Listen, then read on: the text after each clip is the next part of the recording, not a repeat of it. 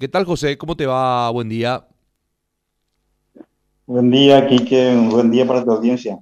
¿Qué tal, doctor? Muchísimas gracias por, por atendernos. Eh, queríamos saber un poquito cómo, cómo están hoy por hoy los sanatorios privados en relación a la ocupación de camas y otros temas también. Iniciemos por esto, ocupación de camas hoy por hoy en el sector privado, por favor.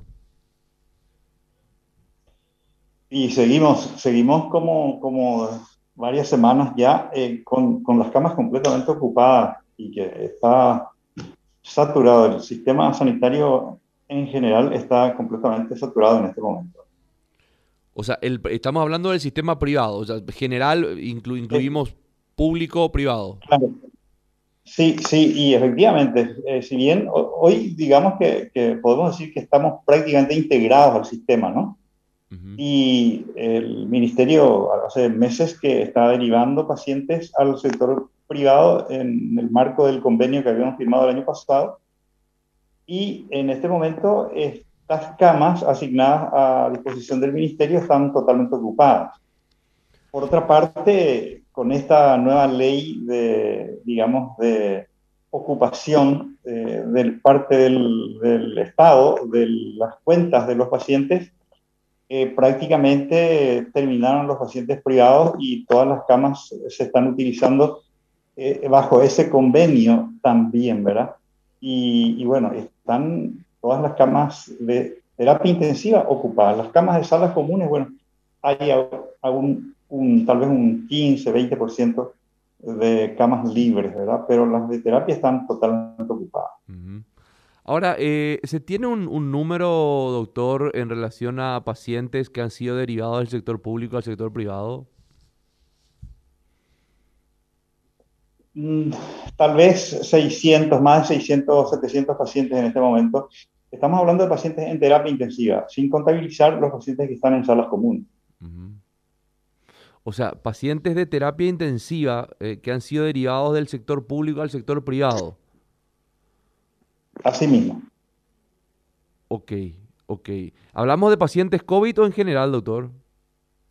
Eh, estamos hablando de pacientes con COVID, claro. Eh, eh, estamos hablando de, este convenio y de la nueva ley que salió hace semanas, en donde los parlamentarios establecieron que el gobierno del Estado se ocupe de las cuentas de los pacientes en terapia intensiva.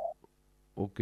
Eh, por otra parte... esa, esa, ley, esa ley marca una, un, cambio, un cambio sustancial en el sentido de que todos los pacientes, todas las personas, todos los ciudadanos pueden acogerse a los beneficios de esa ley eh, cuando necesiten camas en terapia intensiva, eh, sea en el sector público, sea en el sector privado. Entonces, cualquier paciente que hoy entra al sector privado por COVID eh, solicita acogerse a los beneficios de la ley y eh, automáticamente eh, pasa a, ese sistema de convenio en donde el Ministerio de Salud se ocupa de los pagos por cada uno de esos pacientes. Ahora, doctor, para, para, precisar un poquito más porque no estoy entendiendo, un paciente que, que, es derivado a un sanatorio privado cuyo costo de, de su internación eh, corre por cuenta del Ministerio de Salud, tiene que ser derivado única y exclusivamente del, del, sistema de salud público al privado o la persona puede ir directamente al sanatorio privado, es lo que no entiendo. Bueno, eh, en realidad está el mecanismo establecido en donde la participación fundamental es de, de SEME, el sistema de ambulancia. El paciente debe eh, anotarse, por así decirlo, en SEME y eh, por ahí viene la internación en un servicio de terapia intensiva en el sector privado. Hay pacientes que hoy van directamente al sector privado y se internan, pero ahí debe haber un trámite en donde los familiares de ese paciente deben comunicar al ministerio tal situación y los eh, funcionarios, por decir así, de los sanatorios también solicitar que ese paciente entre en el marco del convenio y de esa manera, y a partir de ese momento, el ministerio se ocupa de las cuentas de ese paciente. No, eh, claro, hablamos de un paciente no solamente con requerimientos de terapia intensiva, sino que de sala normal, doctor.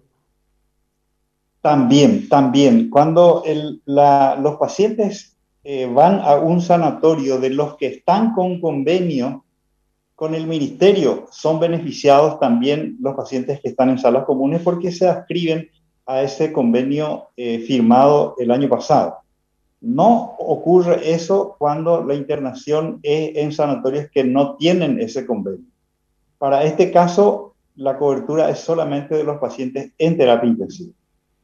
Ah, ok, ok. Para aquellos sanatorios que no tienen convenio, entonces solo la cobertura es de terapia intensiva por parte del Ministerio de Salud.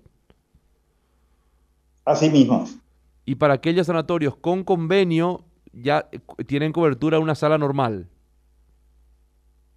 Desde siempre fue así, ¿verdad? Eh, o sea, en el marco de este convenio eh, había pacientes que se internaban en salas comunes, que de pronto entran directamente a sala común o después de salir de terapia debe permanecer para su recuperación en salas comunes y en esos casos, de hecho, el convenio preveía esa situación y hoy con la nueva ley también se adscribe a ese modelo y esa es la situación que se da con esos pacientes en esos sanatorios con convenio rectal. Ahora, doctor, ¿y este convenio se está respetando?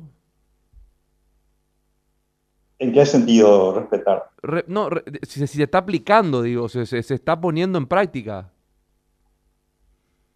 Claro, claro, el convenio fue firmado a mediados del año pasado y por cierto no, no hubo muchos pacientes hasta más o menos diciembre por ahí. En enero empezó a ocuparse masivamente y hace más de un mes que la totalidad de esas camas están ocupadas. Entiendo. Ahora, ¿uno cómo puede saber cuáles son los sanatorios que están adheridos al convenio, doctor? Te puedo decir rápidamente ahora lo que se me viene a la mente, ¿verdad? Porque no tengo la lista en mano, pero eh, eh, en, en, Asunción tenemos al Sanatorio Samaritano, al Sanatorio Americano, San Lucas, el Migones, también está el Sanatorio Santa Bárbara, el Adventista, y creo que son estos en Asunción. Después en el Central está el Sanatorio San Sebastián de Fernando de la Mora, el Internacional de Luque, el Cristian de San Lorenzo y el Universitario de San Lorenzo. Ok, ok. Son 11 sanatorios. En estos, en estos sanatorios uno puede, eh, en el caso, en el supuesto de los casos que exista cama, una cama normal, uno puede tener una internación y corre el gasto por cuenta del Ministerio de Salud, al igual también que la terapia intensiva. Así mismo es. Eso, está, eso se estableció en la reglamentación de aquella ley. Perfecto. Ahora, en lo que respecta al oxígeno, doctor, ¿el sector privado no tuvo carencia de oxígeno en ningún momento?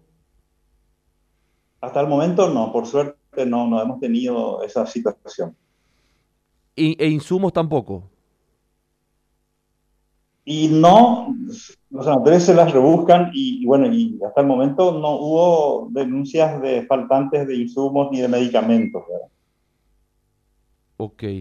Bueno, eh, ¿qué pasó con esos amparos que se han presentado en alguna manera, doctor? Si está al tanto sobre personas que, que, no, no, han podido ingresar a sanatorios privados en virtud a este convenio y que inclusive han presentado amparos eh, constitucionales a los efectos que por una resolución judicial tengan que ser eh, internados. Bueno, eh, sí sigue habiendo amparos, eh, solo que en este momento, mm, digamos que no se justifica mucho porque el, amparo en general era para eh, solicitar el pago de, los gastos, por sobre todo, ¿verdad? Y, y obviamente también conseguir una cama, ¿verdad? Pero en este momento, en este momento no hay camas libres, por lo tanto, puede un paciente o sus familiares conseguir un amparo solicitando cama de terapia, pero si no hay eh, una orden judicial de cumplimiento imposible. Porque si no hay, no, no hay. No se puede sacar a otra persona, desconectarle del respirador para meter a ese paciente que tiene un, amparo a su favor. Entonces, hoy prácticamente no, no, se justifica mucho eso, si bien sigue ocurriendo, ¿verdad? Pero eh, puede perfectamente una, una persona, un paciente, tener un, un, amparo a su favor y aún así no poder internarse en terapia porque no hay cama. Las camas de terapia se liberan cuando el paciente va de alta o fallece. y ahí es donde surge, digamos, una cama libre y ahí puede entrar una persona determinada, eh, que en el caso nuestro, eh, la lista la maneja el SEME y hay una larga lista de casi 100 personas que están esperando una cama de terapia. Entiendo. Ahora, el SEME, e, esta atribución la tiene el SEME como una especie de, de triage. ¿Está funcionando el SEME, doctor? El SEM es básicamente el sistema de ambulancias que, se encarga de la, del traslado de los pacientes del lugar donde esté y de donde se solicita una cama de terapia al servicio donde se consiga. Y ellos, eh, o sea, ese es el sistema establecido hoy a través del cual también se ingresa, por decir así, a la lista de los pacientes que deben ser cubiertos por el ministerio. Doctor Sarza, muy amable, muchísimas gracias. Buenos días.